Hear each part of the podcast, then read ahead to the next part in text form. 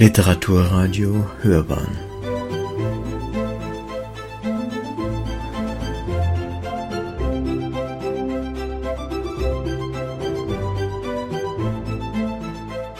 Eine Sendung des Literaturportals Bayern.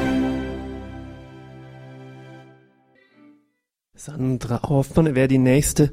Vielleicht sage ich auch was zum Thema Fremdsein. Wo ich mich zum letzten Mal richtig fremd gefühlt habe, war zusammen mit Fridolin bei sowohl der Demonstration auf dem Max-Josef-Platz, da ist auch ein bisschen die Idee entstanden, ob wir dem Ganzen nicht äh, dem Köpfe abschneiden auf der einen Seite und dem Pegida-Demonstrationen was anderes entgegensetzen müssen, als uns auch ähm, als Demonstranten irgendwo hinzustellen.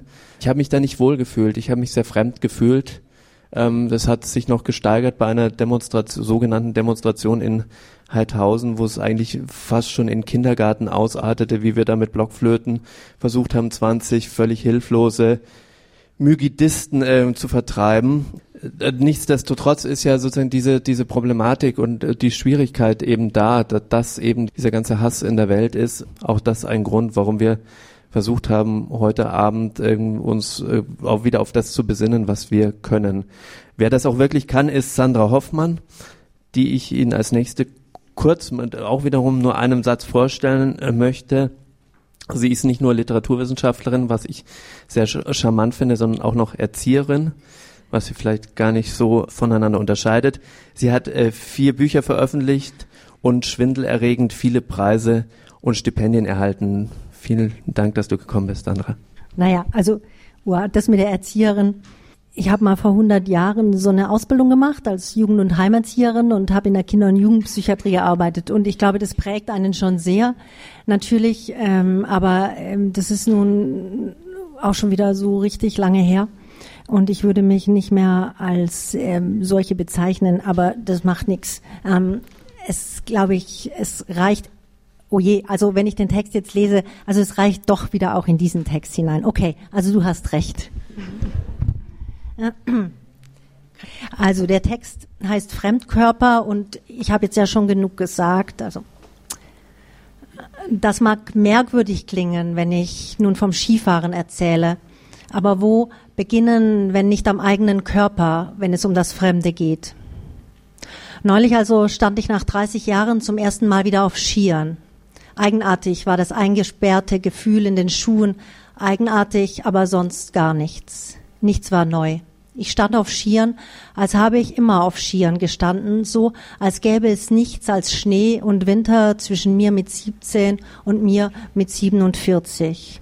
Ich kannte mich aus und verstand, der Körper vergisst nicht. Und interessanterweise fiel mir dann noch im Skilift Orhan Kutlukan ein. Das hat nichts mit dem Skifahren zu tun, weil ich keine Ahnung habe, ob, ob Orhan jemals Ski fuhr. Als ich ein kleines Mädchen war, lebten wir auf dem Dorf. Das war nicht ganz klein, aber es war auch nicht besonders groß. 2500 Seelen damals vielleicht. Und als ich im Kindergarten war, war dort auch Orhan Kutlukan. Und sein Bruder und seine Schwestern waren da. Ich habe keine Ahnung, wie es damals gelang, dass kleine Muslime in einen katholischen Dorfkindergarten eingeschult oder eingegärtnert wurden. Es war halt so. Und mir als Kind stellte sich auch nicht die Frage nach dem Warum. Wir alle gingen eben zusammen in den katholischen Kindergarten, geleitet von einer Nonne, die immer oben über die Kinderglotüren hereinspähte und einen Antrieb, doch schneller zu sein, bei allem. Sie tat das bei mir, aber sie tat das auch bei Orhan, dem Türken. Ich war vier und saß da im Kindergarten mit einem, der sah ein wenig anders aus und roch auch ein wenig anders. Das erinnere ich noch. Oder mein Körper tut das. Und seine Mutter trug ein Kopftuch. Mit ihm und seinen Geschwistern also saß ich im Sandkasten. Und ich weiß schon noch, wie meine streng katholische Oma sagte, das sind doch Türken. Und wie meine Mutter antwortete, ja und? Das war mitten in Oberschwaben, wo man ungefähr so katholisch ist wie hier in Bayern. Aber für den Ja-und-Satz bin ich meiner Mutter bis heute dankbar, weil ich glaube, es ist so etwas Ähnliches wie mit Hunden. Hat die Mama Angst vor Hunden, hat es auch das Kind. Hat die Mama Angst vor Menschen anderer Herkunft und so weiter. Die Kutlukans waren die einzigen Türken bei uns auf dem Dorf, aber sie waren so selbstverständlich da und wohnten so selbstverständlich in diesem kleinen Haus an der Hauptstraße wie der Bauer auf der anderen Straßenseite. Das war ungefähr 1970, als viele Türken nach Deutschland kamen, weil wir sie brauchten. Es war also, als ich vier Jahre alt war, als mein Körper so ganz nebenbei den Körper eines türkischen Jungen kennengelernt hat Orhan Kutlukhan pinkelte auf der gleichen Kindertoilette wie ich und Schwester Soteris schlug ihm mit dem Kehrwisch genauso den Arsch voll wie mir, wenn er Schimpfworte sagte. Der Begriff frühe Prägung stammt aus der Psychologie, aber auch von Konrad Lorenz. Aber auch Konrad Lorenz hat, hat anhand seiner Experimente mit Gänseküken vorgeführt, dass Prägung frühe Erfahrung ist, frühe Bindung oder sagen wir einfach Verbindung, die auf Vertrautheit beruht und die, wenn auch zuweilen erschütterbare Sicherheit gibt, dass von Menschen und Dingen, mit denen ich mich auskenne, keine unüberschaubare Bedrohung ausgeht. Was der Bauer nicht kennt, das ist er auch nicht. Oder was Hänschen nicht lernte, lernt Hans nie. Das sind diese alten und etwas merkwürdig einfach daherkommenden Alltags- und Volksweisheiten. Aber vielleicht behalten sie eben doch recht, wenn es um Erfahrungen mit dem Körper geht, der sich eben auf ganz eigene Weise erinnern kann. Egal, ob ans Skifahren oder an die Nähe eines anderen türkischstämmigen Kinderkörpers zwischen Bauklötzen. Was also ist mir eingefallen, als ich neulich nach 30 Jahren wieder auf Skiern stand? Zuerst einmal, dass der Mensch ja nicht per se ein schlauer Kopf ist und dass der Körper Fremdkörper nicht so gerne mag oder jedenfalls dann nicht, wenn, er, wenn der Kopf sie als solche entlarvt. Der Körper also eher das mag, woran er gewöhnt ist. In meinem Kopf aber war Orhan Kutlukan nie ein Fremdkörper. Er war genauso da wie Petra Baumann und Erika Wegerer und Erich Haug und die anderen schwäbischen Kinder um mich herum. Und so möchte ich das, was ich hier erzähle, als Plädoyer verstanden habe, haben für mehr Mixed, für mehr Zuwanderung aus aller Welt und von mir aus auch Auswanderung in alle Welt für mehr Farben zwischen weißer und schwarzer Haut, für mehr kleine Muslime, die mit unseren kleinen Kindern im Sandkasten sitzen oder auf dem Spiel- und Fußballplatz herumrennen, weil sich dann irgendwann der deutsche Student nicht mehr nur in die andere EU-Staaten Kommilitonen gleicher Religion verlieben kann, ohne mit Ressentiments von den Eltern oder wem auch immer rechnen zu müssen oder andersherum, sondern eben in das muslimische Mädchen aus Somalia, und das deutsche Mädchen beginnt ein Leben mit dem afghanischen Jungen oder wem auch immer aus irgendwo in der Welt.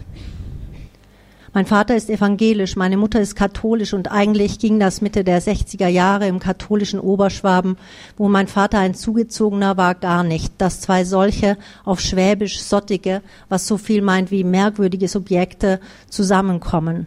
Aber in Biberach, wo ich aufgewachsen bin und wo gleichzeitig so viel CDU gewählt wird wie sonst fast nirgends in Baden-Württemberg, gibt es das sogenannte Simultaneum. Das ist eine Kirche, die seit der Reformationszeit von beiden Kirchen paritätisch genutzt wird und in der sowohl die Katholiken als auch die evangelischen Gläubigen ihre Messen feiern. Meine Eltern haben dort geheiratet. Echte Veränderungen brauchen ja häufig Jahrhunderte, aber die Vorstellung, dass ein muslimischer Orhan Kutlukan irgendwann in den nächsten 100 Jahren meine Stief-Ur-Urenkelin hier vor meinem Schreibtischfenster in der katholischen St. Anna Kirche heiratet, gefällt mir sehr.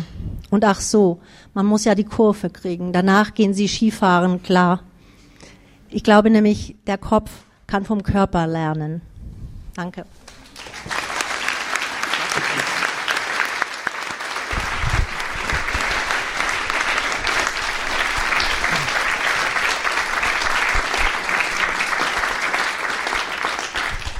Auch noch an Sandra eine ganz kurze Frage. Ich weiß, dass du auch Schreiben unterrichtest hier am Literaturhaus und dass du gerade einen Kurs, äh, Kurs gehabt hast mit ähm, Schülern, die sozusagen äh, fremd in unserem Land sind und bei denen auch gar nicht klar ist, wie lange sie bleiben können oder ob sie nicht ähm, demnächst wieder abgeschoben werden. Was hörst du da für Geschichten? Ich weiß, dass ihr über Träume geschrieben habt. Äh, wovon wird da geträumt? Na, das Interessante an dieser, in dieser Werkstatt war, ähm, also die war mit äh, zehn Jugendlichen, die alle nicht länger als zwei Jahre in Deutschland waren und teilweise wirklich geflüchtet sind, auch alleine geflüchtet sind, ähm, als 13- oder 15-Jährige aus Somalia.